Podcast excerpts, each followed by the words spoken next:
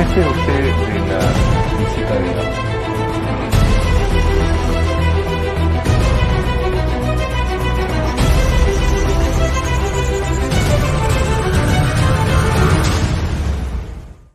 Este programa llega a ustedes gracias a Pisco Armada.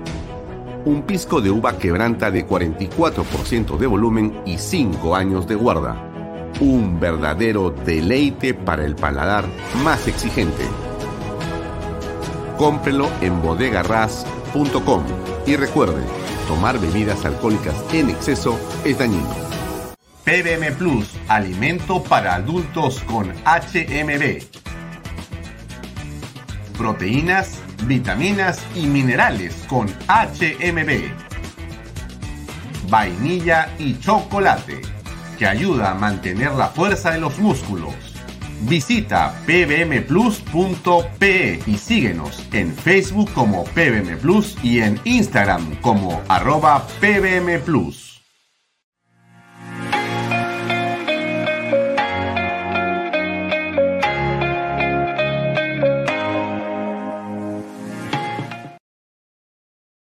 Bienvenido a la familia Sarcleti. Contamos con más de 20 años construyendo momentos especiales en más de 21 establecimientos ubicados en Lima y provincias.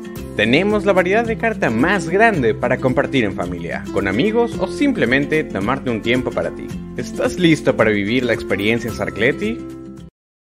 Cumple el sueño de tu casa propia en las Lomas de Yura. Paga desde 935 soles mensuales, con todos los servicios agua potable, luz eléctrica, pistas y veredas. Comunícate por WhatsApp con una de nuestras asesoras o visita nuestra página web gprperú.com. Tu familia e inversión cómodas y seguras en las lomas de Yura. Indupark, lotes industriales desde 300 metros cuadrados. Págalos en 6 meses sin intereses. Indupark Crece con los expertos en desarrollo. ¿Qué tal amigos? Disculpen por la imagen esa. ¿Qué tal? ¿Cómo están? Muy buenas tardes. Gracias por estar con nosotros. Gracias por acompañarnos. Mi nombre es Alfonso Bahía Herrera. Este es Canal B y este programa es Bahía Talks, como todos los días, de seis y media hasta las ocho de la noche. Gracias por acompañarnos. Gracias realmente a todas las personas que nos siguen eh, en este esfuerzo por hacer una comunicación, un tipo de contenidos y por afirmar principios y valores que nosotros tenemos aquí, que usted conoce desde el principio y que eh, creemos que mucha gente comparte lo que compartimos. Y eso nos hace a nosotros, eh, por supuesto, parte de un engranaje que empuja al Perú hace un destino mejor. Sin duda, hacemos todo lo posible desde donde estamos para que eh, el aporte que podemos dar humildemente desde esta tribuna, que tiene solamente la importancia y la dimensión gracias a usted. No es demagogia lo que le digo, no es una frase lo que le digo, es absolutamente cierto. Es decir, este canal, Canal B, funciona y eh, crece y va a continuar creciendo y está en una franca expansión hacia las provincias del Perú, solamente y gracias a un esfuerzo en el que estamos nosotros, pero donde usted es una pieza fundamental, se lo digo así. Así que eh, yo le agradezco, le agradezco muchísimo a cada una de las personas que cada noche tiene la enorme amabilidad primero de estar al otro lado y escucharnos, alentarnos con sus comentarios, eh, ver el programa, reproducirlo como se ha reproducido, como se está reproduciendo y crecer en todas las redes sociales. El programa ayer batió récords, no sabemos exactamente por qué, seguramente usted estaba entusiasmado y nos acompañó y le agradezco mucho. Y la gente que nos saluda realmente es de todo el mundo.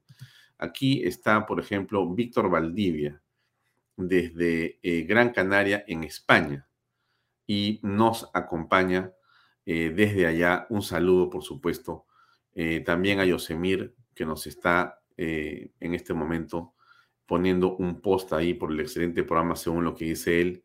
Y también tenemos buenas noticias como Carlos House ya se la está imaginando, pues sabe lo que ha pasado seguramente en el Perú. Víctor Raúl Torne eh, Reynut también está con nosotros y hay varias cosas que vamos hoy día a comentarles. Por supuesto, nos acompaña eh, Irma Graham Chichisola. ¿Cómo estás? Omar Iglesias, que está también en una compañía permanente. José Luis Lozano Quirós, ayer te hemos visto y también en los últimos días, muchas gracias. Hernán eh, Benítez, que está con nosotros. Gladys Polo también. El buen Juan Carlos Sutor, que ya parece parte del logotipo de Canal B. Un gran abrazo, eh, Juan Carlos. No te veo hace tiempo y habrá oportunidad de poder seguramente compartir alguna conversación de manera personal. Un gran abrazo y gracias siempre por seguirnos. Muy, muy amable de tu parte. También está José de las Casas desde Montevideo. Interesante, ¿ah? Mira. Aún no conozco Uruguay, ya deberé en algún momento ir para allá. Y un abrazo también para Esther Villanueva. Muchas gracias por eh, estar con nosotros hoy. Hemos tenido varias cosas en el día que son sin duda importantes. Em, la marcha ayer ha sido, como usted eh, ha sido, como usted ha visto, un tema absolutamente importante. ¿Por qué?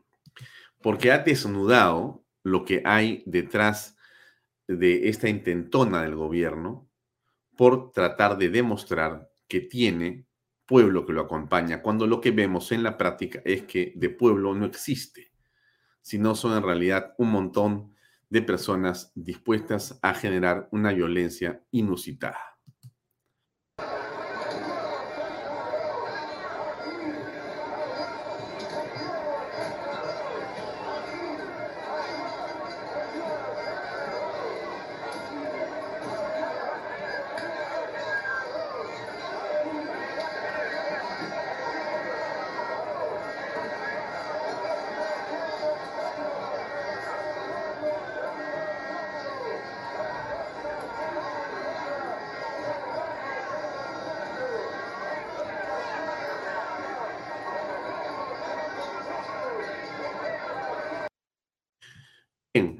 Que ahí hay una explicación, pero hay mucho más que eso, ¿no? Ustedes están viendo eh, que de protesta o de marcha, ahí lo que existe es un ánimo violentista, que es el ánimo que estaba buscando en realidad Aníbal Torres, el hombre que al final de cuentas termina estando en estas alturas en una desesperación extrema para tratar de recomponer algo, de lo que será la imagen de el gobierno donde él todavía es PCM cuando la OEA venga, porque todo hace indicar que en realidad las barbaridades que está cometiendo el señor Pedro Castillo y que continuará en las próximas horas, seguramente van a ser mayores. Ya ayer lo decía eh, Vladimir Cerrón, el hombre que dicho sea de paso, eh, ha sido eh, ya pedido por 36 meses para una prisión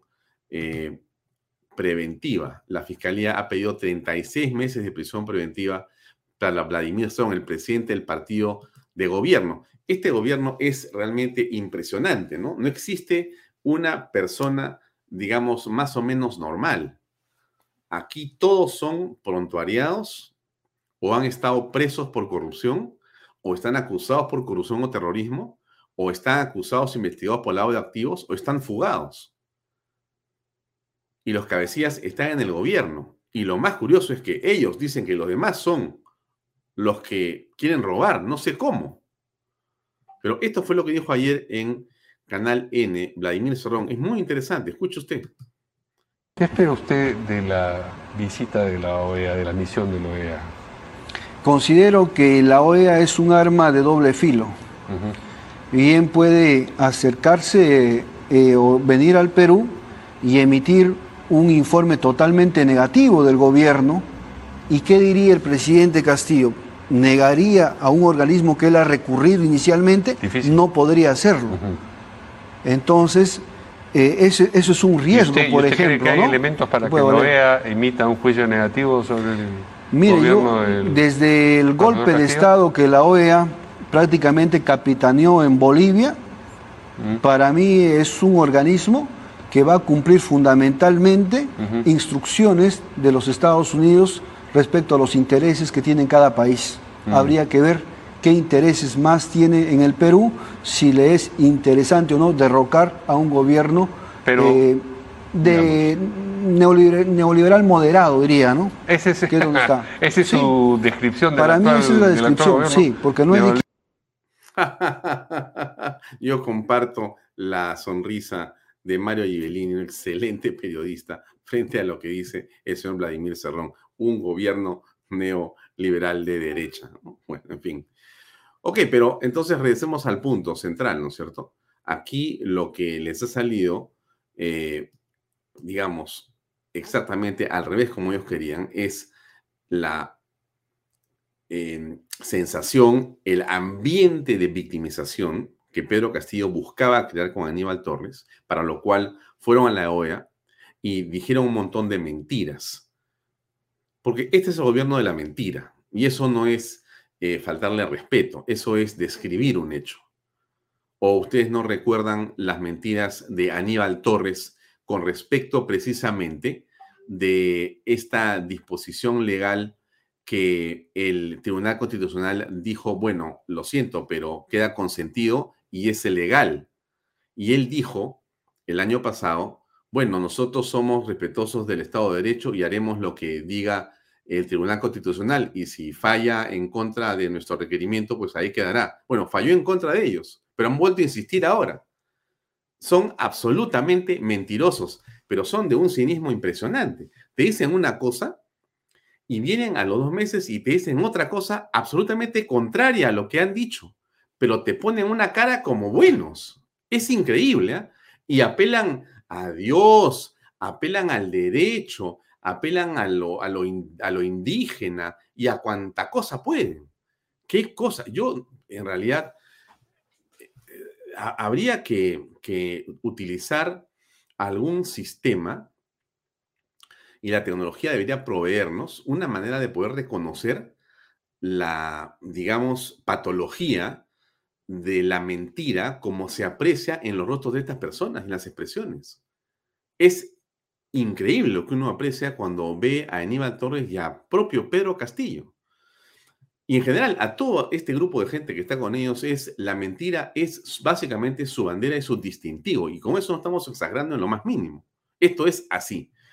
Y ayer estaba, sin duda, el, eh, señor Bermejo y compañía, ¿no?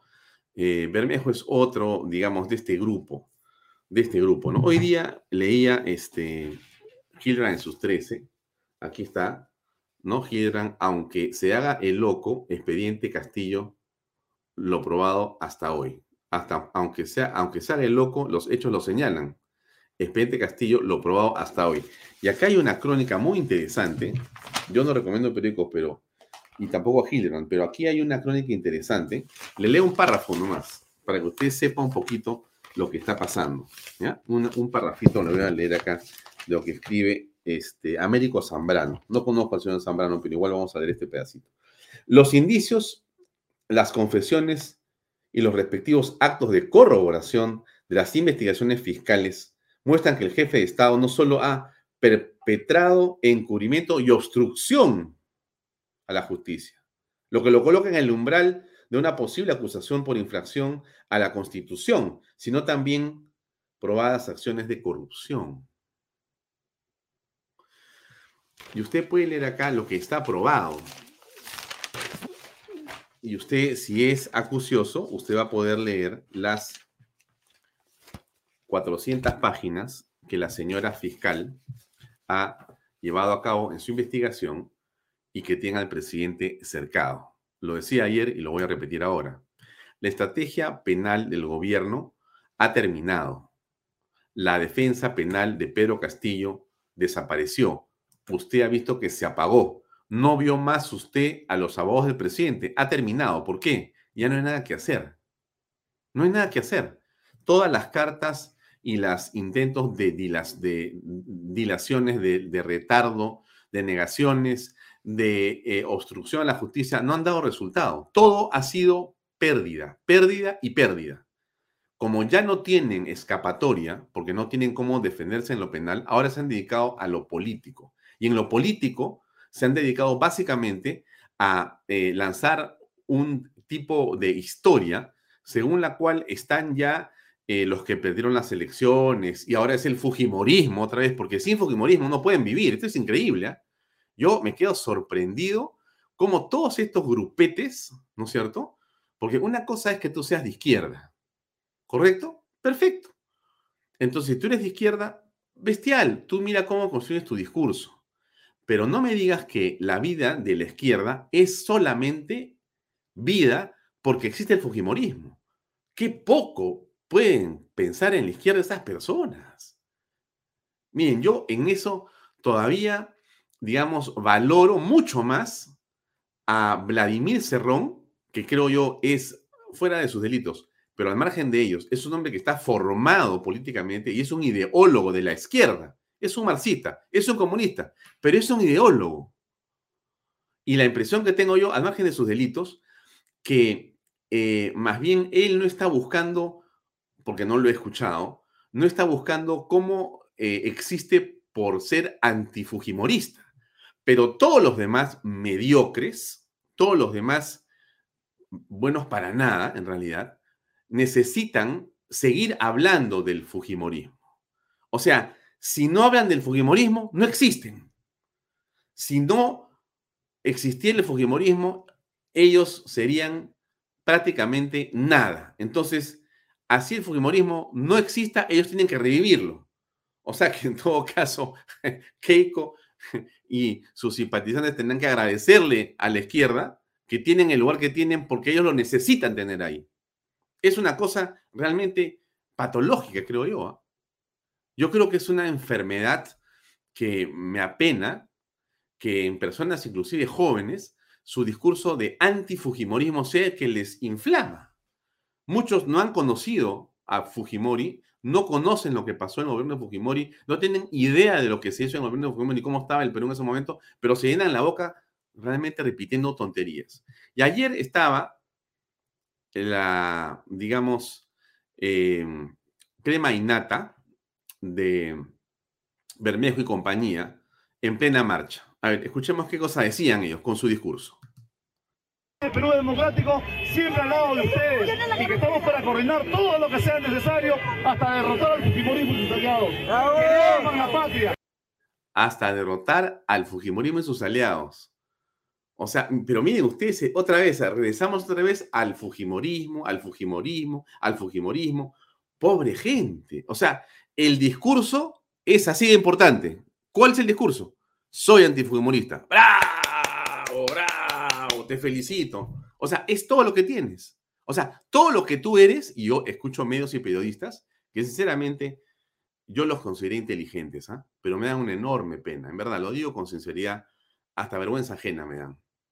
Que a estas alturas y viejos sigan con ese tema del antifujimorismo, el antifujimorismo. No tienen nada que decir, solamente que está el antifujimorismo, y viene el fujimorismo y se los va a comer a todos. Ahí está Bermejo, la joven promesa, diciendo que el antifujimorismo son ellos.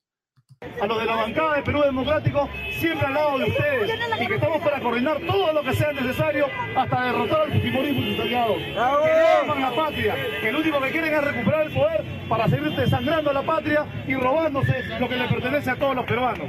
Así que quiero felicitarlos compañeros, quiero felicitarlos y decirles que no nos rindamos, que esto recién empieza, que esta batalla vamos a demostrarle a esos que traen a la gente en buses climatizados, a esos que les pagan para atrás, le vamos a demostrar que el pueblo organizado es mucho más poderoso. Hoy día se han muerto de miedo. Hoy día tenido que cerrar el Congreso porque sabía que el pueblo salía a marchar. Y esa gente que trabaja... Esa que está parada ahí, por si acaso, es la ministra de Cultura, ¿no? O sea, alguien debería censurarla porque en vez de estar trabajando, está en marcha, ¿no? Y creo que nadie le paga, porque ella es empleada de todo, es suya y, mía, ¿no es cierto? Nadie le paga para que marche, pero ahí está.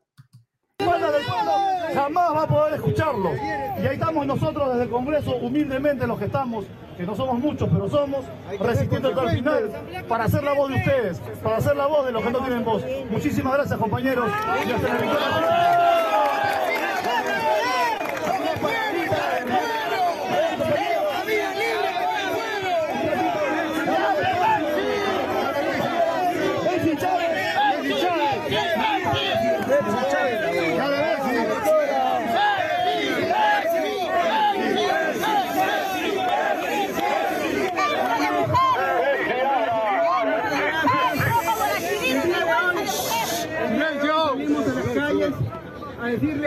Congreso de la República que devuelva su institucionalidad.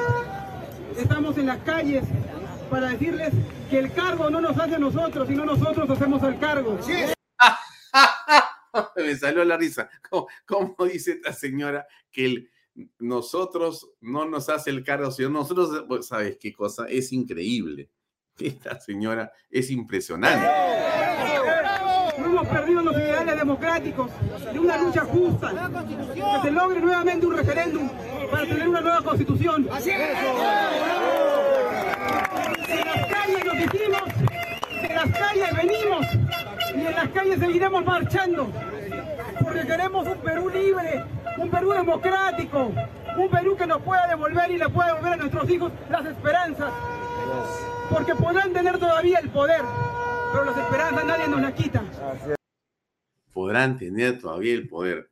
claro, eso ya es realmente. Eh, estaba escuchando a Diana Seminario en su programa hace un ratito y sinceramente están perdiendo el sentido de la realidad absolutamente y han entrado ya en trompo. Cualquier cosa uno puede esperar a estas alturas, ¿ah? se lo digo en verdad.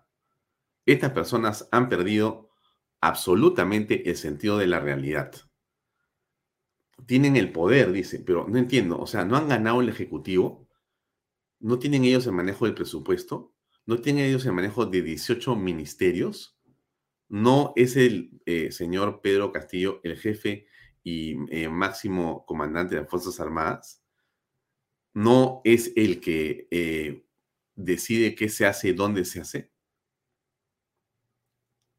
¿Dónde está el poder que no tienen? O sea, ¿qué es lo que quieren ellos? Ellos quieren eh, básicamente instituir qué cosa? Una monarquía. O sea, el monarca, ¿no es cierto? El monarca y su familia. Y el monarca viene de Dios seguramente, o no sé de dónde, pero el monarca viene de una herencia, él recibe la herencia del pueblo sagrado y entonces ya se queda gobernando pues 200 años. Y a los demás nos vamos a ir.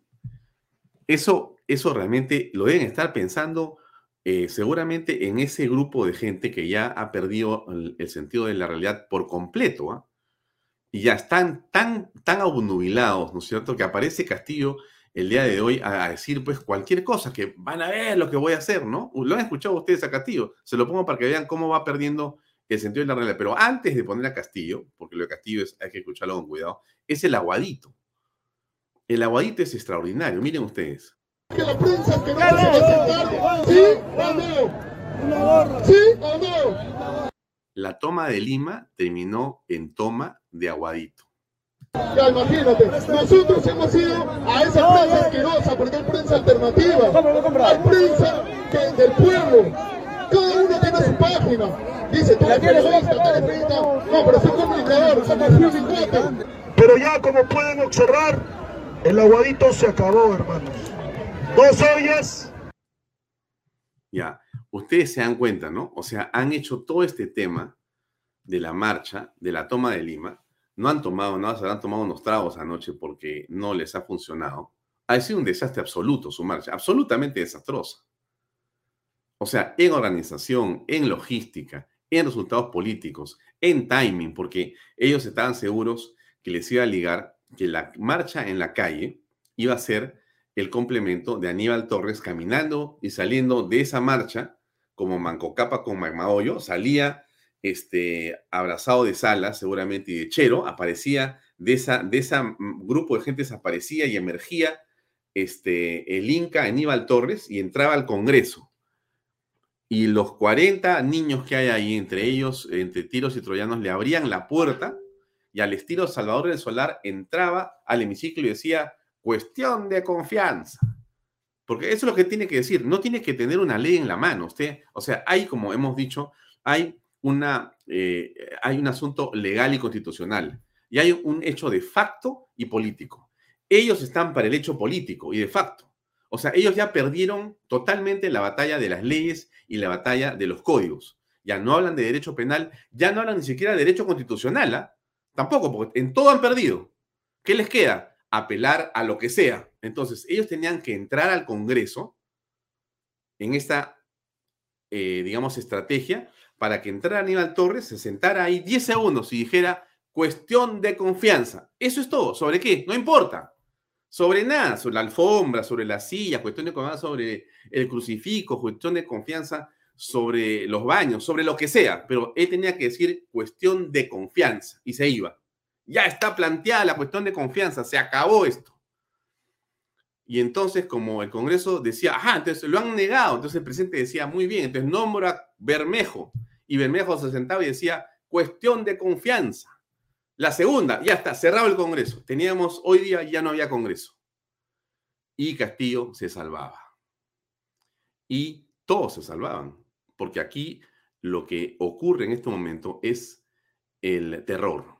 Ellos están aterrorizados. Ellos están corriendo hacia adelante. O sea, su escape es viendo qué hacen y ahí sí viene este discurso totalmente amenazante, un hombre que ya está perdiendo eh, las formas.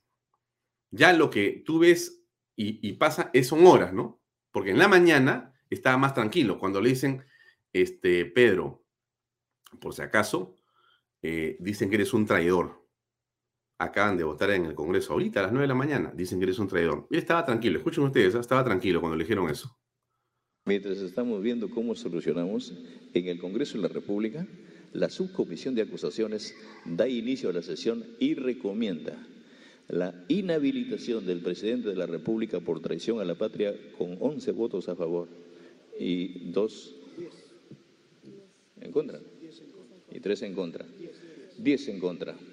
Entonces, no nos amilana, nosotros acá estamos por el país, porque antes que todo está el ciudadano, lo decía, y espero de que el Congreso de la República actúe de, mirando al pueblo peruano, no a, no a las personas.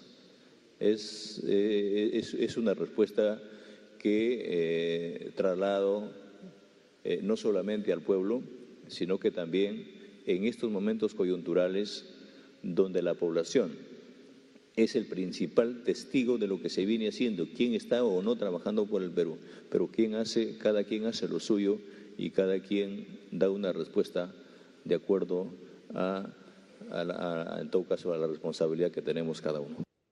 Hmm. Bueno, acá estaba medio confundido, medio perdido, pero estaba tranquilo, ¿no? Parece que había dormido bien, uno lo ve con un buen semblante al presidente en la mañana. Parecía que había tomado su desayuno tranquilo, nadie lo había molestado. Y entonces él decía, bueno, pues eh, esto de traición a la patria, no entiendo bien por qué me han dicho una cosa así, pero bueno, ya veremos cómo lo manejamos. Pero después ha ido ocurriendo lo que usted ya sabe. Y lo que usted ya sabe es que la Comisión de Constitución decidió mandar al archivo la solicitud para que se revise la ley famosa. Una ley que ya hemos conversado ayer in extenso y hoy día vamos a hablar con el doctor Urbina al respecto. Pero la ley es clarísima. La ley simplemente dice, discúlpame, pero tú no puedes hacer cuestión de confianza sobre los temas que yo, según mi reglamento y mi eh, génesis de nacimiento, yo veo.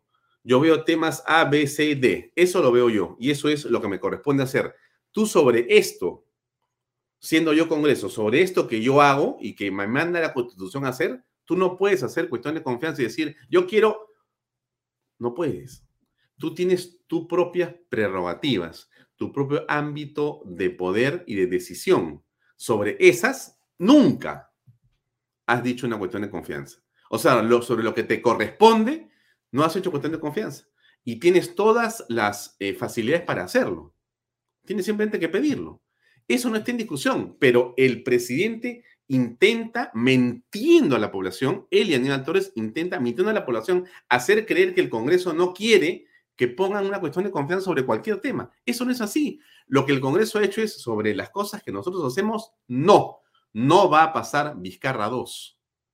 No vas a hacer esa barbaridad que hizo Vizcarra. No lo permitimos porque la ley y el Tribunal Constitucional lo han blindado al Congreso. Y entonces se entera Castillo, se entera Castillo de esto, entonces pierde los papeles. Ahí sí pierde los papeles. Antes que nada, le pongo un pequeño spot de nuestro auspiciador, Lomas de Yura, y enseguida le muestro el video que usted no se debe perder. Cumple el sueño de tu casa propia en las Lomas de Yura. Puedes comprar tu casa ya construida pagando desde 935 soles mensuales, con agua potable, pistas y veredas, alumbrado público, título de propiedad y mucho más. Aprovecha los bonos de techo propio y nuevo crédito Mi Vivienda y empieza a construir tu sueño ahora. Bien, y por si acaso eh, están en una promoción en GPR Perú, en Lomas de Yura, y las 12 primeras cuotas de su crédito hipotecario las pagan ellos. Ojo, ¿ah? las 12 primeras cuotas de crédito hipotecario las pagan ellos. Bien, entonces el presidente recibió la primera noticia, le dijeron, oye, te han, digamos, iniciado el proceso para declarar traidor a la patria. Y como ustedes lo ven, tranquilo, ¿no es cierto? Y después le dicen, oye, mira, este, no van a aceptar este tema de la cuestión de confianza. Y entonces, claro, mientras que siendo el traidor a nadie le importa en su gabinete, ¿cómo será, no? Cuando sí tocan a Aníbal Torres, entonces saltan y le dicen al presidente, mira lo que han hecho los congresistas. No puede ser, no puede ser. Y lo contagian y lo hacen hablar. O él se inspira de tantas voces que escucha error y dice lo siguiente. De cambios estructurales hemos sido pacientes. Hemos puesto ante el país, ante los ojos del país, al Parlamento, una prerrogativa del Ejecutivo, como es una cuestión de confianza, a la cual Hoy ya sabemos la respuesta, pero debo anunciar al pueblo peruano que el Ejecutivo, por mandato de este pueblo, vamos a darle una respuesta en las próximas horas al pueblo peruano. Vamos a darle una respuesta. ¿De qué habla exactamente Pedro Castillo?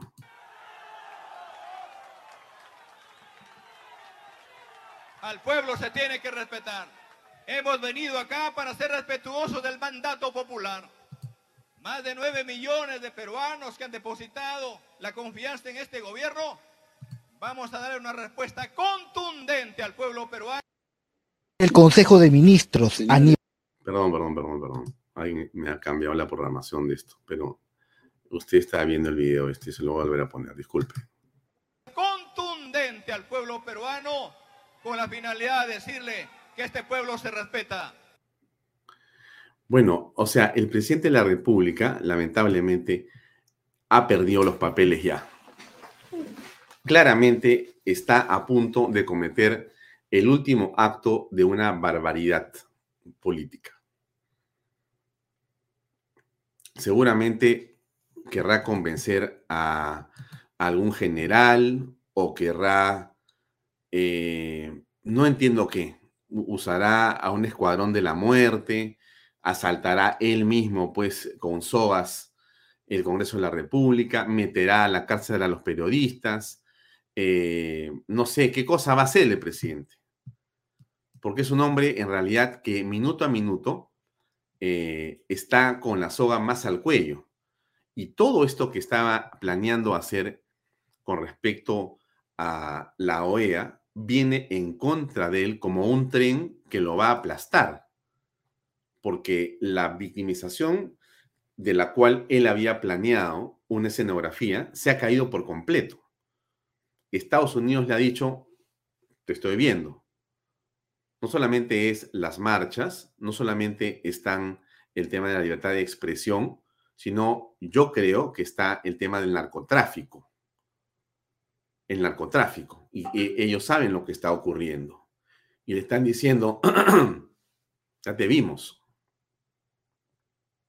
Y entonces eso que está ocurriendo es gravísimo. Y varios países están advirtiendo lo que está ocurriendo en el Perú. La prensa internacional está dándose cuenta cada vez más que esto de golpismo no existe y que es en realidad Pedro Castillo el que corre, se esconde. Y más después de lo que estamos eh, nosotros apreciando en este desfile de barbaridades. Esa, eh, digamos, alocución de Pedro Castillo es la de un hombre envenenado, contaminado por su entorno, fuera de sí. Pero no es menos grave que la que ha dicho en la mañana, en otro eh, espacio, Aníbal Torres. Escuchen ustedes. Afirmó que la obligación de la mayoría de los peruanos que eligió a Pedro Castillo como presidente de la República es defender la voluntad popular y el poder soberano a toda costa, incluso con la propia vida. Lo entiéndanlo bien, señores. Se quiere destituir al presidente de la República a toda costa. ¿Cuál es nuestra obligación de todos los peruanos, o al menos de la mayoría de peruanos, que puso a Pedro Castillo como presidente? Defender la voluntad popular, defender nuestro voto, defender el poder soberano. Y eso se debe defender a toda costa, a cualquier precio e incluso con la propia vida. El jefe del gabinete también se refirió a su inclusión en las investigaciones contra el jefe de Estado y pidió revisar su hoja de vida y de la fiscal de la Nación, Patricia Benavides. Pido a la señora fiscal de la Nación que cualquier, cualquier institución, cualquier persona puede revisar la hoja de vida de la fiscal de la Nación y la hoja de vida de quien les habla para determinar quién debe estar procesada o procesado. Y no solamente procesada o procesado, sino quién debe estar en la cárcel y no debe estar libre. Estas declaraciones las brindó en Palacio de Gobierno durante una reunión con los alcaldes electos de la región Pasco. Lo que ustedes ven ahí es increíble. ¿eh? Ellos han sido incapaces de contestar una sola de las 190 pruebas, elementos de convicción presentados. Ni una página de los 400. No dicen nada. Hoy eso para ellos no existe. No dan conferencias de prensa. No aceptan entrevistas con los periodistas. Solamente se paran en los estrados donde la prensa la tienen escondida o arrimada o cercada con policías para decir lo que se les ocurre, lo que se les ocurre, como lo del presidente de hace un rato, que es evidente, eh, tiene ya eh, una, digamos, actitud de un dictador, de un pequeño reyesuelo o tirano. Escúchenlo. De cambios estructurales hemos sido pacientes, hemos puesto ante el país, ante los ojos del país, al Parlamento, una prerrogativa del Ejecutivo, como es una cuestión de confianza, a la cual hoy ya sabemos la respuesta, pero debo anunciar al pueblo peruano que el Ejecutivo, por mandato de este pueblo, vamos a darle una respuesta en las próximas horas al pueblo peruano.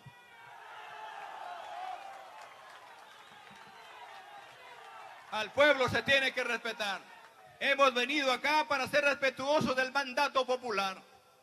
Más de 9 millones de peruanos que han depositado la confianza en este gobierno. Vamos a darle una respuesta contundente al pueblo peruano con la finalidad de decirle que este pueblo se respeta. Mm. Sí, es, eh, digamos, su narrativa, ¿no? Ese es su discurso. Es en realidad lo que el presidente considera que es lo que tiene que hacer. Pero en realidad, eh, un hombre público, un gestor público, un ministro de Estado, un presidente de la República, un presidente del Consejo de Ministros, en general, lo que tienen que hacer es servir a la población. La población en realidad está cansada de Pedro Castillo y su equipo. Está cansada. Miren ustedes este testimonio para que entiendan un poco mejor que grafica completamente lo que ocurre en el país con este gobierno. Escuchen. Al interior, señor presidente. ¿Cómo puede ser posible que la policía tenga esta clase de ambulancias? Acaba de salir desde las 9 de la noche, ocho y media del, del hospital de policía y mi hijo, acá estamos botados. Miren, miren, miren las, las, las la ambulancia sin llanta, todo quebrado, todo salido la llanta viejas, botados acá nosotros en, en, en la deriva. Señor ministro del Interior, miren mi hijo, ahí está. Ahí está, ahí está, echado. ¿Qué podemos hacer, señor? Ayúdenos, por favor. No puede ser posible, estamos padeciendo mucho a la familia policial. No tenemos medicina, no tenemos insumos, no tenemos nada. ¿Cómo puede ser posible? Estos héroes de la patria que han ayudado mucho y ahora su familia abandonada. Miren cómo puede ser posible. No soporto, señores. No soporto, ayúdenos, señores periodistas. Hagan mirar este video porque no es posible, no es justo, no es justo.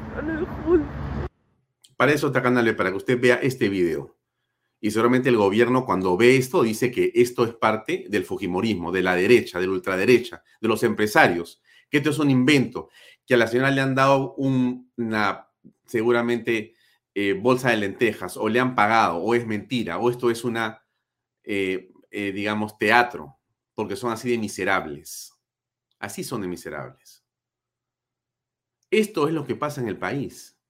De esto es lo que la gente está cansada, de cosas como las que vemos acá. Este es un testimonio.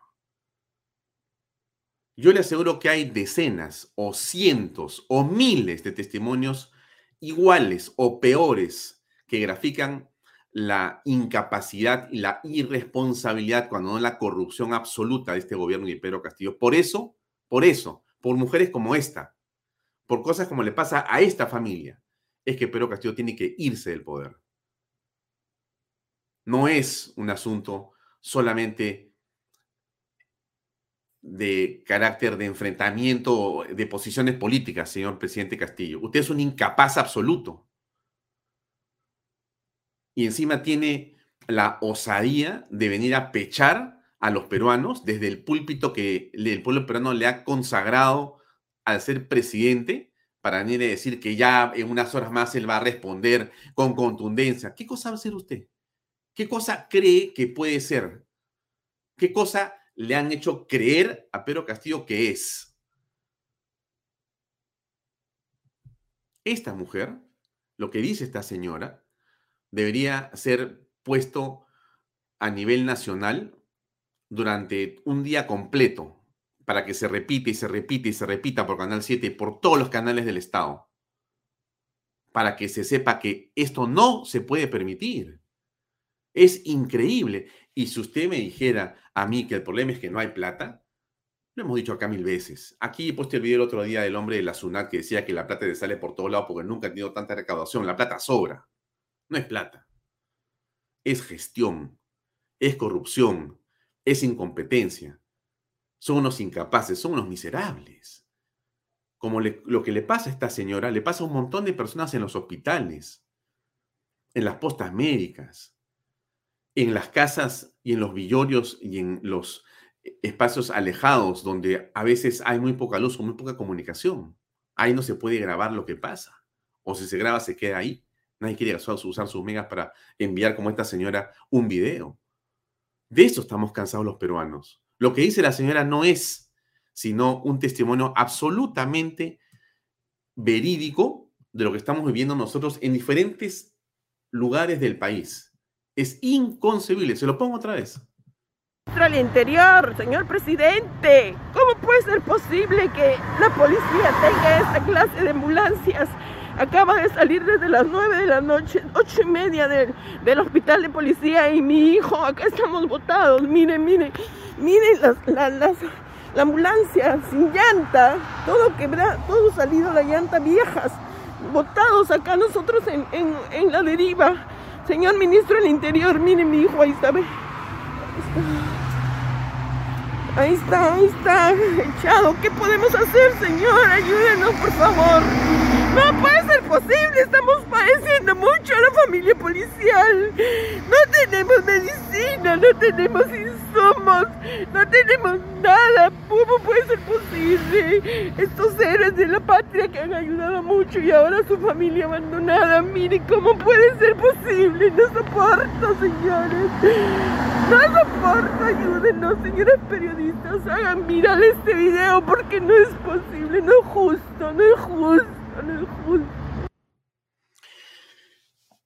Como usted sabe, ayer lo comentamos en este programa, em, el gobierno decidió dar por concluida la labor del general Arriola y le dio unos días más para sacarlo de la DIRCOTE, la Dirección contra el Terrorismo, un cargo un puesto que el general Arriola ha desempeñado con honor, con valentía, con patriotismo y apegado a la ley. Pero hoy hemos tenido una buena noticia, porque para algo sirve la prensa, estimados amigos. Desde aquí, desde otros medios, hemos escrito y hablado en contra de un cambio que consideramos que es otra afrenta a la sociedad. Sacar a un buen oficial de un lugar donde está haciendo justamente lo que tiene que hacer para luchar contra las lacras y los miserables terroristas, el gobierno había decidido sacarlo de ahí. Pero nos hemos enterado también de que en realidad esta orden ha sido cambiada. En, una ceremonia en la DIRCOTE, el propio general Oscar Arriola ha dicho que esa resolución que existió ha quedado sin efecto anoche. Ha quedado sin efecto. Arriola se mantiene en la DIRCOTE. El general Oscar Arriola. Algún momento en la historia no muy lejana, de nuestra patria, Arriola deberá merecer los mayores elogios y seguramente cargos que el país le puede dar. Porque se está fajando desde adentro en este gobierno para mantener la institucionalidad, el respeto. Por una parte, la policía. Es muy difícil, luchar desde dentro es muy difícil. Usted se imagina, usted ha visto lo que, lo que la señora dice. Usted ha visto lo que la señora ha dicho con respecto a la policía. Es tremendo. O sea, estos hombres de Perú Libre, estas personas que están con Pedro Castillo, están desbaratando, destruyendo el Estado. Lo estamos viendo. Lo estamos viendo. Pero Arriola se va a quedar. Y eso es una muy buena noticia que yo estoy seguro usted eh, también comparte con nosotros en lo que corresponde a eh, esta, digamos, eh, actitud que no sé quién ha tenido, pero se ha quedado ahí. En la votación de la mañana, en la votación de la mañana, cuando se decide en la subcomisión de acusaciones constitucionales, cuando se decide eh, em, que el presidente de la República eh, debería ser juzgado o acusado por traición a la patria, hubo muchas votaciones, ¿no? Se votó 11 contra 10 y se logró pasar. Pero hubo una congresista que dijo lo siguiente, ustedes la conocen, no tengo que presentárselas. Miren cómo argumenta su votación. También tiene que irse. Vámonos todos, no escondámonos todos como ayer. Estamos en vivo para TV Noticias. Explíqueme, por favor, el, razón de su voto en contra de... Simplemente para aclarar el tema de escóndanse todos, que no nos escondamos como ayer, ¿no? Ayer nadie se ha escondido, y, y se lo voy a aclarar a la congresista Paredes, que hecho sea de paso, nunca ha querido venir a este programa. No obstante, yo la he invitado de todas las formas como uno puede invitar a cualquier persona, con toda la amabilidad, el tiempo y las condiciones que ella pueda querer y poner. Le he escrito su cel. Dime hora, dime fecha, dime tema, dime lo que quieras. Hasta puedo ir a grabar donde estás tú si quieres, lo que sea, donde sea. No, no tengo tiempo, me dice. Muy bien, me interesa. Pero ella se refiere y le tira un golpecito a Williams, el presidente del Congreso, porque Williams cerró el Congreso ayer. Dijo, no va a haber nada, solamente van a trabajar adentro de sus oficinas, pero no va a haber eh, pleno ni mucho menos porque no vamos a recibir aquí al señor Aníbal Torres. Era evidente que eh, Williams ha hecho bien y yo eh, no estoy de acuerdo con la gente que piensa o cree que debió abrirse el Congreso como si nada pasara y de ahí pechar desde la puerta. No. Con estos congresistas que son los enemigos de la patria, estos infiltrados que están en el Congreso, usted sabe perfectamente lo que iba a ocurrir. O sea, iban a hacerle el callejón a Aníbal Torres, nuevamente para que yo le diga, o sea, salía de la masa del pueblo, lo hacían en callejón, entrar al Congreso y ahí iba a ser eh, esa imagen de caos y Aníbal Torres diciendo cuestión de confianza, era lo que querían hacer. Y eso es lo que se evitó hacer. Por eso yo creo que la decisión de Williams ha sido absolutamente acertada. Prudente y acertada. Y claro, ¿quién la critica? ¿Quién la critica? Susel. ¿Qué dice? Bueno, se escondieron. Vámonos todos como ayer. ¿No? Muestra que el Congreso también tiene que irse. Vámonos todos, no escondámonos todos como ayer. No escondámonos todos como ayer. O sea, está en el fondo, porque es indudable, indudable, ¿ah? que Susel Paredes juega con Pedro Castillo de todas las formas posibles. O sea, si hay alguien que tiene un juego con el gobierno absolutamente eh, eh, funcional, es Susel Paredes. O sea, ella es Pedro Castillo porque resulta que en la votación ella ha votado y no ha votado por la tradición. ¿Por qué? Miren. ¿eh? Estamos en vivo para TVP Noticias. Explíqueme, por favor, el, razón de su voto en contra de esta acusación contra el presidente por presunta traición a la patria. Está mal hecha de, en el fondo. ¿Cuáles son esos argumentos que usted considera? Que no hay traición a la patria. Está mal hecha. no, ha cedido, o sea, mi opinión jurídica es que no ha habido traición a la patria. Yo soy abogada y tengo que honrar mi profesión. No puedo votar por tonterías. ¿Y en las presuntas infracciones constitucionales? ¿De quién? De que también que se atribuyen al presidente de la República. Mire, por eso es que yo he votado a favor de la acusación contra Carrasco Millones. He votado a favor porque jurídicamente considero que tiene sustento. Entonces, cuando es justo y yo voto a favor de una cosa o en contra de una cosa. ¿Cuál es la diferencia en todo caso en que usted esté, por ejemplo, a favor de la vacancia del presidente, no? Miren, y déjenme decir un ratito antes de continuar esto para que quede claro, porque a veces hay confusiones, ¿ya? Y déjenme darles este punto de vista. ¿Dónde está la traición a la patria? Pues, no, ¿cómo pueden decir traición a la patria? Es una exageración. No puede ser que por una declaración un periodista se diga al presidente que ha traicionado a la patria. No, no, no. no. A ver, usted no se confunda, porque eso le quieren hacer creer. Y Pedro Castillo es uno de los primeros con Aníbal Torres y todo este grupo de congresistas que usted ve, quieren decir que en realidad, ¿cómo es posible que al presidente le quieran decir que este a la patria por haber dicho eso?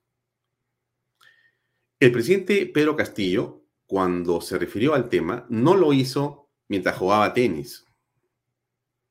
No lo hacía mientras estaba en una faena en Chugur. No fue que eh, en realidad eh, descubrimos un WhatsApp de él no ha sido que eh, en realidad en unas copas, en una noche, eh, de repente, eh, digamos, inflamado por el licor, se le ocurrió decir una cosa así, yo voy a darle la salida a mi hermano Evo. No, no fue así. El presidente en una entrevista de tres horas con el principal medio de comunicación internacional, que es CNN, se sentó y dijo que le iba a dar una salida al mar a Bolivia. Y eso en el derecho internacional significa que es una posición del gobierno peruano que se expresa a través de quien define las relaciones exteriores del Perú, que es el presidente de la República. El presidente de la República que encarna al Perú, al Estado peruano, en una entrevista pública en Palacio de Gobierno a un periodista en cadena internacional y en vivo, dice que él le va a dar a Evo la salida al mar y a Bolivia, si el pueblo lo quiere. Es una posición del Estado peruano a través de su principal vocero y el hombre que según la constitución es el que maneja las relaciones internacionales, que es el presidente de la República, Pedro Castillo. No es una declaración alegre, es una definición que además no es algo que simplemente el presidente dijo, bueno, una vez, pues, o sea, en realidad él es enemigo de Evo, porque Evo es ultraderechista. En realidad, Evo habla japonés, en realidad, Evo no es de acá, es de otro planeta, en realidad es una confusión del presidente. No, es el hombre con quien el presidente se ha reunido N veces, a quien le permiten entrar al Perú por cualquier razón, que hace eventos aquí con su famoso movimiento plurinacional, al cual adscribe. Finalmente es el hombre de quien se presta la ropa para asumir el cargo de presidente de la República el 28 de julio del 21. Ese es Evo Morales. Ese es el hombre al cual el presidente de la República del Perú, en una entrevista en CNN, le dice, yo voy a darle una salida al mar. Y eso amigos, en el derecho internacional es un precedente, porque antes ha ocurrido en otros países. Cuando el jefe de Estado dice una cosa, eso es un precedente que pueden invocar las partes. O sea que Bolivia, en algún momento de su historia próxima, puede decir, en el Perú, en tal fecha, el presidente de la República del Perú dijo que iba a dar la salida al mar a Bolivia. Y por lo tanto, apelamos a ese dicho para establecer una acción ante los tribunales internacionales para tener una salida al mar a través de Perú, porque el presidente de Perú lo dijo. Eso se llama traicionar al Perú, Pedro Castillo. Usted no lo va a entender, presidente. No, yo no pretendo que lo entienda. Lo que sí creo que es que nosotros los peruanos tenemos que entender eso. La argumentación, por cierto, es mucho más amplia que lo que le estoy diciendo yo. Yo le estoy diciendo el 0.00001% de lo que estos señores ilustres peruanos, valientes patriotas, Tudela, Altuve, Guerra y demás, Lourdes Flores y otras personas han tenido la valentía de representar a los peruanos y decir esto que le estoy diciendo yo en una sesión de horas, con argumentaciones absolutamente técnicas y muy bien hechas. Eso es traición a la patria. Y por eso es que se está juzgando a este hombre.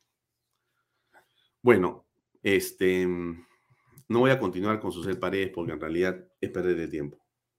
Vamos a entrar a otra parte del programa porque el tiempo se pasa. En realidad yo creo que el programa va a ser que dure dos horas o tres porque con hora y media no es suficiente. Pero lo dejo ahí. Me despido de ustedes porque vamos a ver la entrevista con el doctor Eric Urbina. Eric Urbina va a estar esta noche con nosotros, ya está con nosotros y quiero que sepa que esta entrevista con él fue grabada más temprano, cuando todavía no se sabía eh, lo relacionado a la mm, cuestión de confianza. Se eh, comenta algo de eso en la entrevista al final. Pero en todo caso, es una entrevista muy interesante. Es un jurista importante. El doctor Rubin es un hombre eh, con mucha experiencia y en realidad nos ha brindado una conversación de algunos minutos que estoy seguro usted sabrá aclatar. Le agradezco mucho por su tiempo. Yo me despido. Este, y bueno, eso es todo. Ahí va la entrevista con Eric eh, Urbina. Adelante.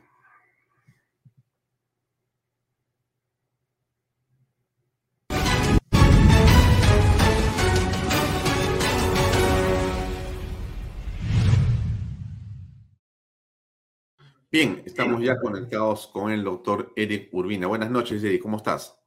Buenas noches, Alfonso, un gusto conversar contigo. Mira, nuestra primera pregunta eh, tiene que ver sobre la noticia del día, que es la aprobación por parte de la Subcomisión de Acusaciones Constitucionales con respecto al informe contra Pedro Castillo, que eh, propone su inhabilitación. Esta denuncia constitucional es por una presunta traición a la patria tras sus declaraciones sobre una salida al mar para Bolivia. Entendemos que por delante hay eh, aún varios temas que tienen que verse.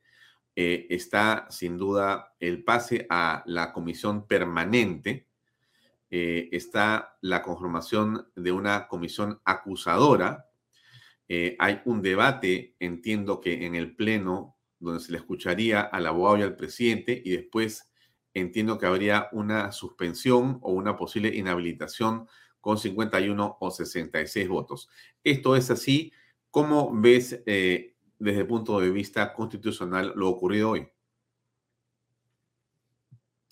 Bien, efectivamente, la primera etapa de esta denuncia constitucional ya ha sido vista en la Subcomisión de Acusaciones Constitucionales. Ahora lo que corresponde es que la comisión permanente revise todo lo actuado y todo lo recaudado, porque en una denuncia constitucional no solamente se ameritan los hechos, sino también se busca que haya una correlación con el derecho. Por lo tanto, la comisión permanente, viendo el informe recientemente aprobado, deberá revisar todo ello a detalle, ¿no? Ya en la comisión permanente, si es que deciden los integrantes de esta comisión aprobar el informe que denuncia al presidente y además lo sanciona con la inhabilitación, pues se requerirá la mitad más uno del número de integrantes de esta comisión. La comisión permanente tiene 33 integrantes, estamos hablando de 17 votos. Si se tienen estos 17 votos, la siguiente etapa y última es que la comisión acuse al presidente de la República ante el Pleno del Congreso. El Pleno será la última instancia en la cual primero se debe escuchar al presidente o a su abogado o a ambos, así lo establece la, eh, la Constitución y el reglamento, y después de escucharlos y deliberar de manera pública, van a decidir si es que el presidente ha infringido la Constitución y cuál sería la sanción. Para la acusación propiamente se requiere la mitad más uno del número legal de congresistas sin los que conforman la comisión permanente. De 130 debemos restar los 33 que conforman la permanente, 97, y de esos 97, pues 49 son los votos que se requieren para eh, finalmente aprobar la acusación. Pero para la inhabilitación son dos tercios los que se requieren del número legal, excluyendo a los integrantes de la comisión permanente, ¿no? Ahí estamos hablando de 65 votos aproximadamente. Bien. Ahora, ¿alguien podría aducir, eh, Eric, que eh, no ha habido un debido proceso hasta este momento?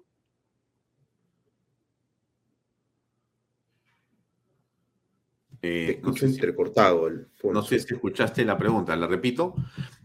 Eh, pregunto si alguien podría aducir que no ha existido un debido proceso hasta este momento. Yo creo que no, porque se han cumplido los plazos, se ha iniciado una primera etapa que aún no ha concluido y esta recién eh, va a pasar a la segunda. No podría faltarse al debido proceso porque, como decía, se ha cumplido a la perfección lo establecido tanto en la Constitución como el reglamento. Dijo el abogado del presidente que el eh, congresista, ¿no? Comisionado, el congresista Bazán, que es el que finalmente hizo suyo el informe, no lo vio desde un inicio, pero la salvedad está en que el comisionado Bazán trabajó con lo que el anterior comisionado, el congresista Soto, había realizado y los integrantes de la comisión estaban al tanto del asunto desde un inicio. Había una posible eh, falta en cuanto a que existían algunos congresistas que teniendo un proceso judicial abierto, un proceso penal, integraban esta comisión de acusaciones constitucionales. Pero estos congresistas ya han sido separados de la subcomisión en atención al artículo 20 del reglamento del Congreso. Por lo tanto, los posibles vicios ya han quedado subsanados. Bien, entonces reitero, eh, no sé si la pregunta, pero en todo caso quiero enfatizar este tema, Eric. En realidad, eh, el debido proceso hasta este momento se está llevando a cabo de manera escrupulosa. Nadie podría aducir otra cosa. Definitivamente no. Se ha cumplido. Hubo algunos indicios de falta del debido proceso, pero han sido subsanados a tiempo y antes de la votación de hoy. Por lo tanto, hasta ahora se ha cumplido irrestrictamente el debido proceso, ¿no? Espero que así siga siendo en las siguientes etapas, tanto en la permanente y finalmente en el Pleno. Eso es con respecto a la forma. Quisiera preguntarte con respecto del fondo algunas precisiones simplemente, y es lo siguiente. Conocemos la ponencia que en su momento ha hecho el doctor Tudela, el doctor eh, eh, Hugo Guerra, eh, el, doctor eh, eh, Fernán Altuve, entre otras personas, la doctora Lourdes Flores y demás. Pero la pregunta es, ¿alguien dice, alguien puede decir que en realidad no se puede inhabilitar a un presidente por una declaración en un medio de comunicación? ¿Es así? Alfonso. Sí, no sé si me escuchaste la pregunta, te la repito. Alguien podría decir, si alguien podría decir que en realidad no se puede inhabilitar a un presidente por una declaración a un medio de comunicación. Bien, mire, eso lo va a decidir el Pleno del Congreso. En el ámbito penal, que es donde se desarrolla la traición a la patria propiamente, yo creo que va a haber dificultad en demostrar aquí la comisión de un delito, que es el de traición a la patria. Pero estamos en un fuero político, que es el Congreso de la República. Obviamente, la sola declaración de un presidente difícilmente va a configurar un delito, a menos que se hayan realizado acciones que materialicen o intenten materializar una eh, cesión de territorio, bien, y de esa manera trastocar la soberanía nacional. Eso lo va a tener que evaluar un juez, un juez supremo en su momento. Ahora estamos en un fuero político y los congresistas lo que harán es valorar políticamente no solamente lo dicho por el presidente de la República, sino las intenciones que había detrás. No lo dijo solo con el periodista del Rincón. Él, siendo ciudadano antes, se había manifestado también en ese mismo sentido y ya luego, obviamente, teniendo el cargo y dirigiendo la política exterior peruana, pues ratificó una intención suya que es inconstitucional, qué duda cabe. Bien, ahora, este sería el primer caso en la historia del Perú. Sería el primer caso, efectivamente, ¿no? Yo sí creo, y lo adelanto, que en sede judicial no va a tener éxito. Y acá hay sí un peligro, y es que si el Congreso de la República decide finalmente aprobar la acusación constitucional y sancionar con la inhabilitación, y esta no es ratificada en el Poder Judicial, pues la inhabilitación queda sin efecto. Así también está establecido en el artículo 100 de la Constitución peruana. Pero esto lo va a decidir un juez y para ello van a pasar varios meses, ¿no? Hay que tampoco está asegurándose que el presidente de la República va a dejar de serlo por el solo hecho que el Congreso vote en su contra. Si es que el Congreso vota en su contra y finalmente lo inhabilita, dejará de ser presidente desde el día siguiente, desde que se le notifica la inhabilitación. Pero esto pasa al Poder Judicial en el Poder Judicial difícilmente se va a configurar el delito de traición a la patria propiamente. Por lo tanto, yo creo que en ese aspecto, bien, a menos que nos enteremos de más cosas y finalmente ya la fiscal de la nación, que es la que deberá conducir la investigación, obtenga más datos, pues si no es así, yo creo que allí eh, no va a proceder la denuncia y lo que hará la Corte Suprema es eh, declarar eh, inocente al presidente en ese aspecto, ¿no? Y por lo tanto la decisión del Parlamento deberá revertirse. Si el presidente dejó de ser presidente, no va a volver, ojo. Pero esa inhabilitación, que podría ser hasta por 10 años para ejercer función pública, se suspende automáticamente, ¿no? Queda sin efecto. Ahora, eh, ¿cómo está el caso de la doctora Dina Boluarte desde tu punto de vista, desde tu información? A ella se le eh, quiere inhabilitar también por el hecho de haber realizado una serie de gestiones como presidenta del Club Apurímac. ¿Esto cómo lo ves tú? ¿Cómo está entrampado en eh, la subcomisión también?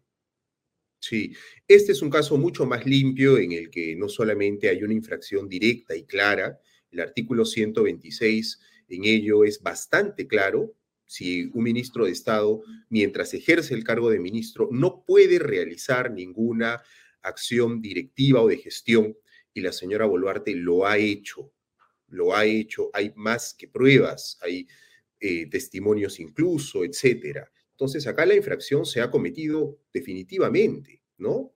Y esto puede llevar, eh, es más, no solo puede, debe llevar a una sanción, ¿no? La Constitución en ello es claro, el artículo 126 establece que hay una prohibición expresa, prohibición que no ha cumplido la señora Boluarte, quien además es abogada de profesión y junto con ello ha sido funcionaria pública. en el RENIEC, por lo tanto no puede aducir que no conocía estos impedimentos, ella lo sabía perfectamente y más bien haciendo uso de su cargo, decidió pues realizar acciones de gestión y dirección. Ella, creo yo, sí tiene claramente una infracción constitucional que debe ser sancionada, ¿no? La inhabilitación la medirá el Congreso, creo yo, como mínimo podrían ser pues cuatro o cinco años, ¿no? Para ejercer función pública. Mm. De ocurrir eso con Dina Boluarte, entonces sí lo que ocurre a continuación es la toma de, eh, digamos, eh, el mando a cargo de José Williams, el presidente del Congreso. La Constitución establece que si no hay vicepresidentes, quien se encarga de la presidencia de la República es el presidente de la mesa directiva del Congreso, ¿no? El congresista José Williams debería encargarse, ¿no? De la presidencia en ese supuesto. Bien. Eh, hablemos un poco, por favor, sobre lo que ocurre en las últimas horas que tiene que ver con este asunto de la solicitud del primer ministro, el gobierno, el gabinete en relación a la cuestión de confianza. Eh, hubo una carta, eh, una solicitud por parte del primer ministro, hubo eh, una declaración clara y un documento emitido por el Congreso en el sentido de que simplemente no se le va a tomar en cuenta, no se acepta ningún tipo de reunión en torno al tema, pero ha insistido en que van a presentar, sí, una cuestión de confianza al Parlamento en los próximos días. Bueno, pero dime tú, ¿cómo aprecias lo que estamos viendo? como una jugada política que jurídicamente no tiene razón de ser. Creo que hay prácticamente unanimidad entre los constitucionalistas, con excepción ¿no? de los abogados del presidente, en que esta cuestión de confianza es eh, improcedente. ¿no? Jurídicamente no se sostiene. Uno puede ser crítico de la ley, puede ser crítico de la sentencia del Tribunal Constitucional que ha validado esta ley, pero finalmente es ley vigente y ley de desarrollo constitucional el presidente del Consejo de Ministros lo que está buscando, a mi juicio, pues es eh, rédito político, exponer al Parlamento, confrontarlo nuevamente, bien, y creo también que el Parlamento no ha tenido una reacción del todo adecuada, especialmente en el ámbito jurídico, porque la cuestión de confianza no se llegó a presentar. La Constitución establece que ésta se plantea ante el Pleno del Congreso y se fundamenta de manera oral, ¿no? Eso no ha pasado. Entonces, el presidente del Consejo de Ministros está pues eh, agarrando de esta situación para eh, volver a atacar al Parlamento, ¿no? Ahora, es evidente que eh, Aníbal Torres no está buscando una salida jurídica ni constitucional, está buscando una salida política. Y entonces, lo que tengo la impresión que está buscando es emular la imagen de Salvador del Solar entrando al hemiciclo y pidiendo eh, una cuestión de confianza para que públicamente se entienda que se ha solicitado. No importa si tiene o puede o no puede, no importa, él tiene y quiere pararse para hacer ese, ese ademán y tener esa imagen ante la opinión pública.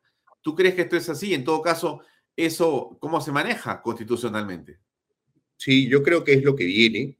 Y vea, el artículo 129 de la Constitución Política del Perú establece que los ministros de Estado pueden participar del debate en el Pleno del Congreso y tendrán voz más no voto, a menos que sean congresistas. No es el caso del señor Torres. El señor Aníbal Torres se va a presentar, aunque el Congreso o el presidente del Congreso le diga que no, se presentará en el próximo Pleno y lo que tiene que hacer el presidente del Congreso es eh, darle voz para que exponga lo que quiera y si plantea allí la cuestión de confianza, lo siguiente es que se declare la inadmisibilidad, ¿no? Hay que ver otro elemento y es que hoy, viernes, la Comisión de Constitución va a revisar el proyecto de ley que es materia, ¿no? De esta, entre comillas, cuestión de confianza y seguramente la va a mandar al archivo porque no solamente hay fundamentos jurídicos, sino que hay una sentencia clara del Tribunal Constitucional. Así que no tendría razón de ser, ¿no? Es más, hay sustracción de la materia y se acabó el asunto, ¿no? Pero ellos van a insistir, y esa insistencia, estimado Eric, ¿qué es lo que significa en realidad? ¿Existe una vulneración al Estado de Derecho? ¿Existe una eh, intentona golpista detrás de esto, desde tu punto de vista? Yo creo que sí, hay una intención clara y además manifiesta por parte no solo del señor Aníbal Torres, sino del propio presidente Castillo. Han llamado en más de una oportunidad a la población a marchar pidiendo el cierre del Congreso, ¿bien? El día de ayer hemos tenido una marcha en la ciudad de Lima que tenía esa intención y eso es golpe, ¿no? El cierre del Congreso solo procede cuando hay dos negatorias de confianza presentadas por el Ejecutivo y hasta ahora no le han negado la confianza ni una vez. Si es que quieren cerrar el Congreso de otra manera, eso es golpe de Estado, ¿no? Eso es clarísimo. Mm. ¿Ves en el horizonte eh, respeto al Estado de Derecho? ¿Ves eh, debilidad por parte del Congreso para poder sostener una posición eh, legal y constitucional? ¿Cómo aprecias eso? Sí, yo creo que junto con la deslegitimidad popular que va teniendo nuestro Parlamento, también producto de sus propias acciones o inacciones ante situaciones clamorosas, bien, hay una orfandad, ¿no? En experiencia parlamentaria, siempre con honrosas excepciones, ¿no? Pero el hecho mismo de que tengamos parlamentarios que no han tenido la experiencia que da los años en la labor parlamentaria, bien, pues lleva a que no tenga las reacciones adecuadas y suficientes. Esto nos está pasando factura, ¿no? Yo creo que nuestra constitución misma y nuestro régimen está aguantando y ojalá así siga siendo, pero más allá de la coyuntura actual e incluso del actual Parlamento y del señor Castillo en la presidencia, sí creo que es importante realizar reformas urgentes a la Constitución, especialmente en las relaciones entre poderes, ¿no? Ejecutivo, legislativo, de manera específica, y tenemos que atenuar ese presidencialismo tan fuerte que nos hace tanto daño, ¿no? Pensar en el siglo XXI que un presidente, ni siquiera un monarca, pero que un presidente no puede ser tocado y puede delinquir a diestra y siniestra, amparado en un artículo de la Constitución, es insostenible e irracional, ¿no? Mm. Entonces, los cambios que tú propondrías como eh, digamos, enmiendas constitucionales urgentes tienen que ver con el 117? ¿Alguna otra cosa más, eh, digamos, como tarea urgente que habría que proponer? Mire, junto con el 117 específicamente, creo que debe de ponerse en blanco y negro en la Constitución lo que esta ley de desarrollo constitucional establece, para que no haya, bien, a futuro, una intención por parte del Ejecutivo nuevamente, ¿no? De forzar una disolución, ¿no? Entre otras cosas, ¿ah? Pero me parecen estas dos especialmente urgentes, ¿no? Mm. Y ese, digamos, ambiente, ¿tú crees que se puede lograr? Porque siento yo que hay cada mes más oposición eh, recalcitrante. Se están, me, refiero a que hay este, bloques que se van separando en lugar de ir juntándose no pareciera que hay eh, un deseo de consensuar, sino más bien de discrepar y cada vez con más intensidad. ¿Cómo aprecias ese ambiente que para una enmienda constitucional debería ser más bien de cierta cercanía o armonía mínima? Sí, eh, es cierto que hay mucha polarización en el Parlamento. Creo que estas reformas incluso podrían venir por parte de la sociedad civil organizada podríamos hablar incluso, ¿no? De una, como pasó, ¿no? En los eh, inicios de los 2000, ¿no? Una comisión revisora de las bases de la Constitución que pueda, pues, actualizar, ¿no? Este capítulo relacionado a, al Ejecutivo y Legislativo y que desde un punto de vista más objetivo, más académico, menos apasionado políticamente, pueda formular alguna propuesta, ¿bien? Una propuesta que sea trabajada también con los congresistas, que finalmente son los que tendrán que votar y aprobar o no la propuesta, bien, pero que venga de un sector tal vez un poco más neutro, ¿no? Menos apasionado en este aspecto. Y espero que en ese momento, pues, el Parlamento pueda estar a la altura, ¿no? Muy bien. Eric, te agradezco mucho por tu tiempo, muy amable por tus comentarios y declaraciones y estamos eh, en contacto pronto nuevamente. Muchas gracias a ti, Alfonso. Muchas gracias, buenas noches. Buenas noches. Bien, amigos, era el doctor Eric Urbina que nos ha eh, ofrecido eh, su comentario constitucional, que nos parece de enorme importancia, dada la coyuntura. Era claro conocer qué opina otro hombre de derecho. Hemos ido teniendo, como usted sabe, esta semana una serie de personalidades del mundo eh, de eh, la especialidad constitucional para que puedan comentar lo que está pasando en el país.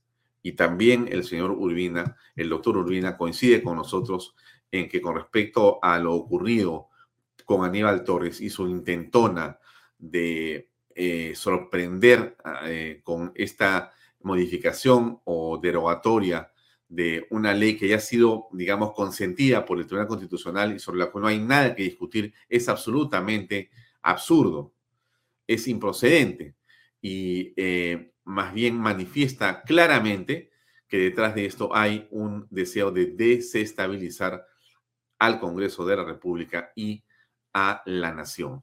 Eso lo hemos venido diciendo nosotros con bastante claridad y lo reiteramos eh, a través de las palabras del doctor Eric Urbina. Bien, llegamos al final del programa el día de hoy. Yo le agradezco mucho por su tiempo, por su compañía. Nosotros seguimos adelante, siempre conectados a través de nuestra multiplataforma. También somos parte de la multiplataforma de Canal B.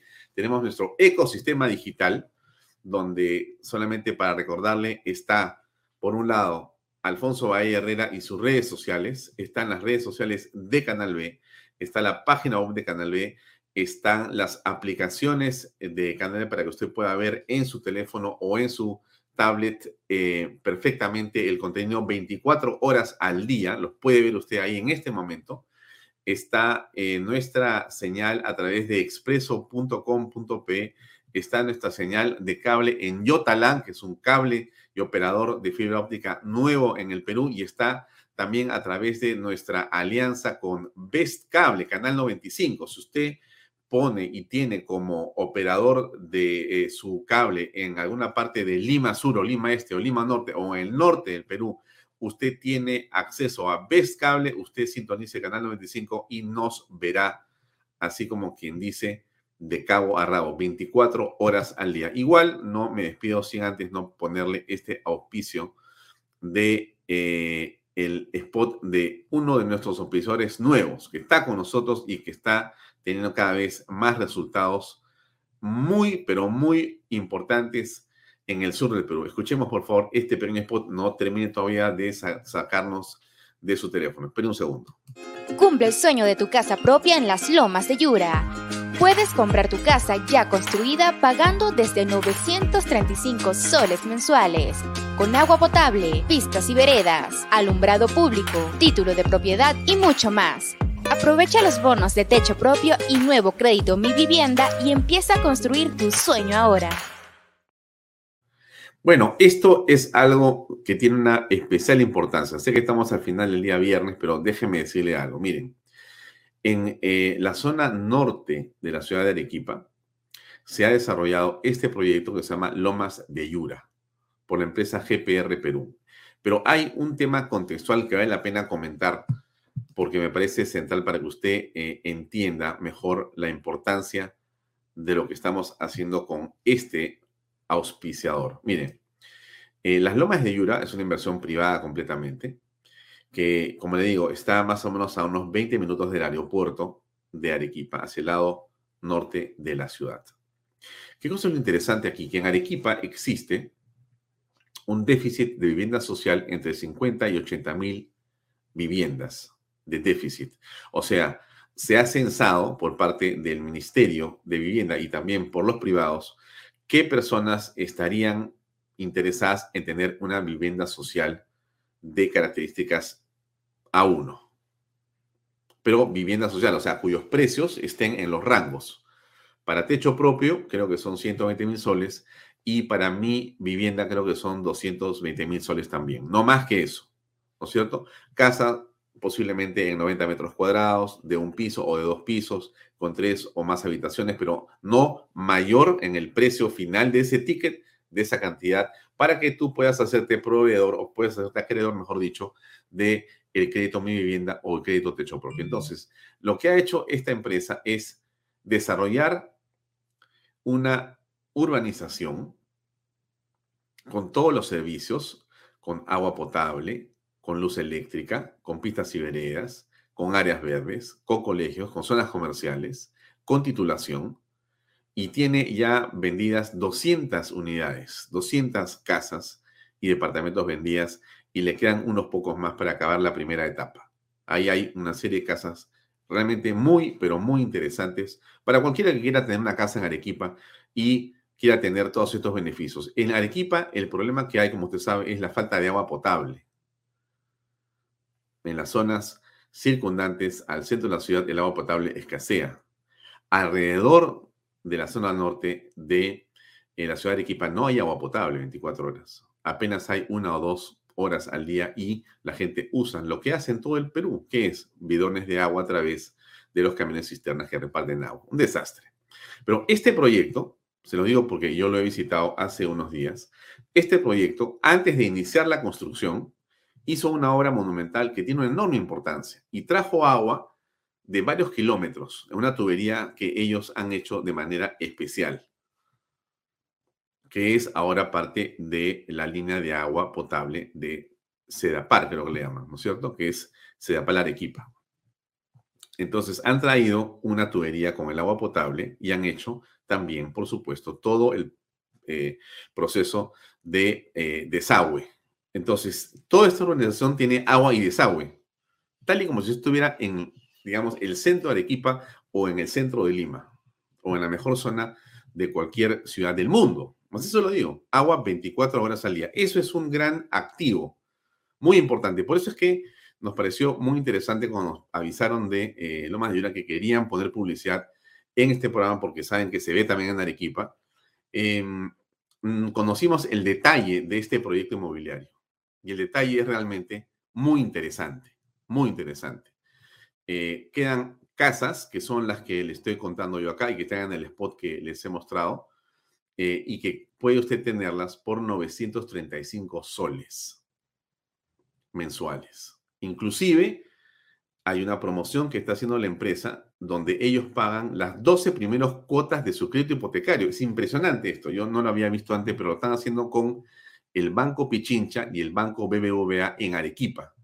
O sea, usted califica para el crédito y las 12 primeras cuotas del crédito hipotecario las paga GPR Perú y el crédito es con Banco Pichincha y con BBV en Arequipa. Una cosa realmente muy, pero muy interesante que le recomiendo si usted está en Arequipa o si quiere tener una inversión en Arequipa, que es lo mismo, no tiene por qué estar en Arequipa, pero dada que las condiciones de esa zona van a hacer que la plusvalía dispare esos precios en muy poco tiempo, porque yo entiendo que ahí se van a producir o se van a construir más o menos 2.000 viviendas en los siguientes 24 a 36 meses. Entonces, la plusvalía, o sea, el aumento del precio de las propiedades actuales a dentro de tres meses va a ser muy importante. Entonces, algo que uno puede hacer, y si usted tiene un excedente, es invertirlo donde sabe que va a crecer y está asegurado. Ahí hay una oportunidad que yo le recomiendo no perder de vista. Se lo digo en realidad con mucha sinceridad.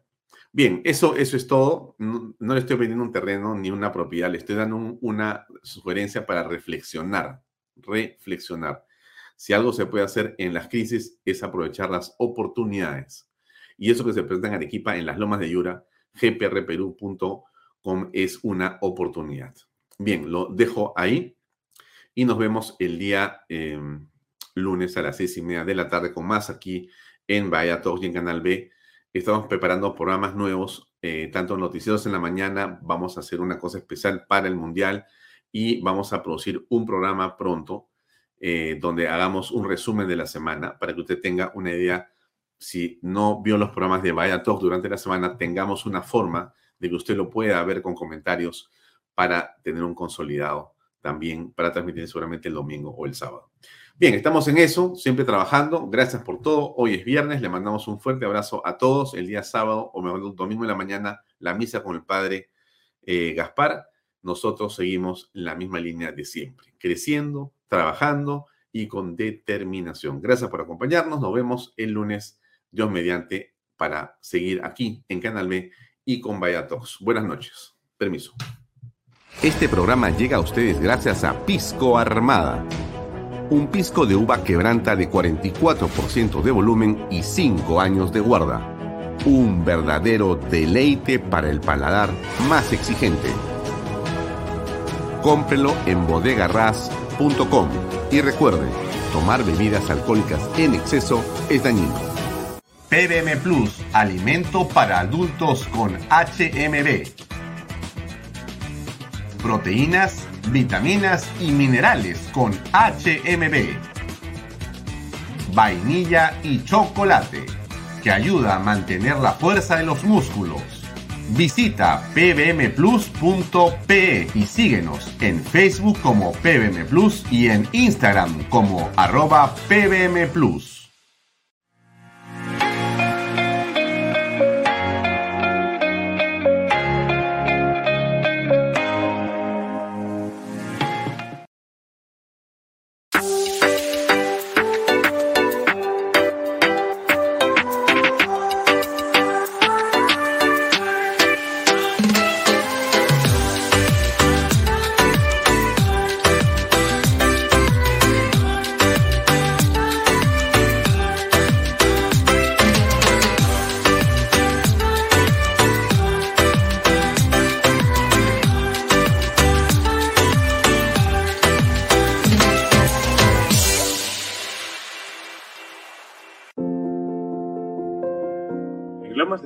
Estamos muy contentos de haber cumplido con el sueño de muchas familias peruanas, por lo siguiente. Porque nuestros hijos tienen zonas seguras de esparcimiento y recreación. Porque gracias a los bonos de techo propio y nuevo crédito Mi Vivienda pagamos cuotas más bajas que las de un alquiler. Porque gracias al convenio con Foripol tenemos la tasa más baja a nivel nacional. Porque nos brindan espacios cómodos y agradables. Porque contamos con los servicios básicos las 24 horas porque me permitió desarrollar mi negocio familiar. Así como estas y otras familias, los invitamos a que ustedes también formen parte de nuestro proyecto Las Lomas de Yura. Indupark, lotes industriales desde 300 metros cuadrados. Págalos en 6 meses sin intereses. Indupark, crece con los expertos en desarrollo.